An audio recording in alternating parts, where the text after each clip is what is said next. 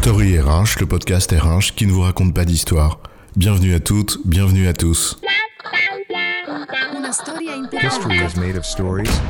Dans cet épisode, nous allons nous demander si la GTA, la gestion des temps et des activités, c'est ringard, ou si, au contraire, c'est bien utile. Tu sais, moi je suis un intrapreneur. Mon moteur, c'est le sens de ce que je fais, ce qu'on bâtit ensemble. Un entrepreneur interne, tu vois. Autant te dire que mon temps de travail, ça ne compte pas. Et moi alors Je suis start-upeuse. Avec la tribe, on fait des after-work. On donne de notre temps sans compter, on est des aventuriers, prêts à tout. Enfin, surtout à vendre dans trois ans pour faire de la thune. On nous dit que ce qui fait sens, c'est le sens. La quête du travailleur moderne. Compter le temps de travail, ça n'a plus de sens puisque c'est le sens qui compte. Tu crois vraiment ça, toi? Et si c'était plus complexe que ça? Si le temps était compté, c'est quoi l'histoire? C'est vrai qu'en première lecture, le temps de travail comme mesure, quand ce que l'on vise c'est un résultat attendu, ça peut paraître archaïque, un truc d'une autre époque. Ça y est, tu vas voir, ils vont nous mettre des badgeuses. On peut voir les choses comme ça, ouais. Se limiter à quelques caricatures simplistes du genre temps de travail égale Charlie Chaplin et les temps modernes voir sa mesure comme les relents d'un vilain taylorisme d'une autre époque, et réduire la gestion des temps et des activités à une pointeuse. Mais on peut se dire aussi qu'il y a des obligations légales en la matière, et que pour s'y conformer, il faut mesurer le temps de travail. On peut aussi se rappeler que tout le monde n'est pas start-upper ou cadre dirigeant. Ouais, et la proportion des salariés dont le travail est encadré par le temps, y compris dans la détermination de leur rémunération, bah c'est plutôt une majorité. Ne serait-ce que pour cette raison, on a besoin de compter. On peut également prendre le sujet par un autre angle. Au fond, pour répondre à cette question, est-il utile de suivre, donc de compter le temps de travail? Il suffit de se poser la question suivante, est-ce que le temps compte ou pas? Et pour qui? Dit simplement, si on accorde de l'importance à la chose qu'on mesure, alors la mesure a une utilité. Donc les outils de cette mesure aussi. On a dit d'abord que pour une très grande majorité de salariés, le temps régule leur activité et ils sont soumis à un temps de travail encadré. C'était le premier point. On peut même aller un peu plus loin. En se disant par exemple que tout le monde n'est pas mu par le sens au travail.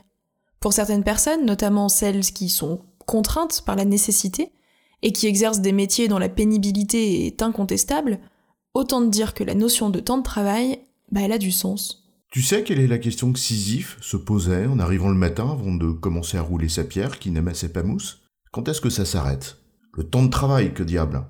Donc la première raison pour mesurer le temps de travail, au-delà des obligations légales, c'est simplement le fait que le travail est une nécessité parfois pénible pour certaines personnes.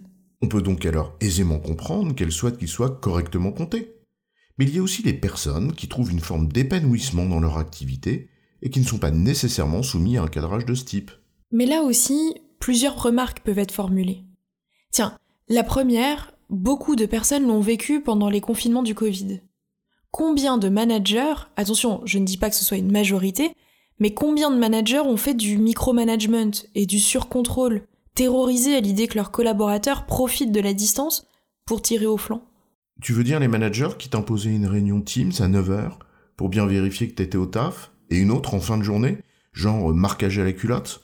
Voilà qui risque bien d'inciter des collaborateurs qui n'étaient pas le nez particulièrement rivé sur le temps qu'ils donnaient à la boîte à voir les choses autrement et à se mettre à compter. Tu peux même prendre le sujet dans l'autre sens, avec les personnes surinvesties au point de laisser les horaires filer au-delà du raisonnable, et parfois prendre des risques sur leur santé sans même qu'ils en soient conscients. C'est ringard ou utile, alors, de mesurer le temps de travail dans ces cas-là? Pour protéger les personnes, comme pour protéger l'entreprise. Sans même aller jusqu'à ce type de risque, est-ce que tu crois que les personnes qui s'investissent sans compter, qui donnent d'eux-mêmes et de leur temps sans compter, expression consacrée, c'est vraiment open bar? Comme tout, c'est une affaire de seuil et de limites, particulièrement lorsque toutes et tous ne sont pas sur le même état d'esprit. La notion d'équité vient rapidement se glisser là-dedans. Et si l'appréciation des résultats et la reconnaissance qui l'accompagnent est imparfaite, tu verras, ces personnes qui donnent sans compter se mettront à compter ce qu'elles donnent. En d'autres termes, à l'heure de faire les comptes, elles feront tous les comptes et décompteront leur temps. Une raison d'équité, mais aussi une raison d'organisation. Combien de personnes aimeraient agencer leur temps de travail de manière plus souple pour mieux coller à leurs contraintes personnelles? C'est d'ailleurs le sujet des expérimentations de la semaine de 4 jours, mais c'est aussi l'un des sujets centraux en matière de pénurie de main-d'œuvre. en particulier pour des populations qui cumulent plusieurs emplois. Une plus grande souplesse de gestion de ton temps de travail comme facteur d'attractivité. Pour être mise en œuvre concrètement, cela demande naturellement des instruments de gestion, et notamment de mesure du temps. Comment être souple si tu ne te bases sur rien de factuel? Les ajustements ne peuvent se faire qu'à partir d'un cadre clair, et pour ça, il faut compter. Et une raison de plus de compter, bah ça compte. Alors au DRH qui nous dirait l'admin très peu pour moi, les RH doivent jouer un rôle stratégique, on aura envie de lui répondre que peut-être justement ce qu'il voit comme pur administratif l'aide à jouer ce rôle stratégique, mais ça, c'est une autre histoire. En résumé, la notion de temps de travail reste importante aux yeux de nombreuses personnes, qu'il s'agisse de le quantifier comme de son organisation, y compris pour celles et ceux qui donnent de leur temps sans compter parce qu'il y a une limite à tout. Si la notion de temps de travail est importante, sa mesure reste donc utile. J'ai bon chef? Tu as bon, mais on va pas en faire toute une histoire.